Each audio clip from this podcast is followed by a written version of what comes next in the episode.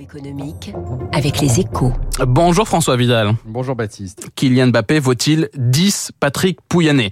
Alors que la rémunération du dirigeant de Total a été critiquée récemment, la publication euh, des détails du contrat de l'attaquant star du PSG euh, hier qui fait apparaître un salaire mensuel équivalent à la rémunération annuelle donc du patron euh, du pétrolier a de quoi vous interpeller François?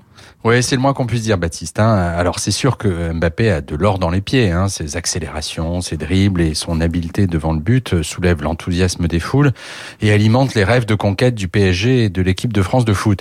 Pour autant, la relative indifférence avec laquelle ont été accueillies les révélations autour du contrat mirobolant de l'attaquant de 23 ans, hein, 630 millions bruts sur 3 ans quand même, a quelque chose de surprenant, voire de choquant. Surtout si on la compare avec les cris d'orfraie poussés par certains devant les rémunérations en comparaison beaucoup plus modestes des dirigeants de nos plus grands groupes.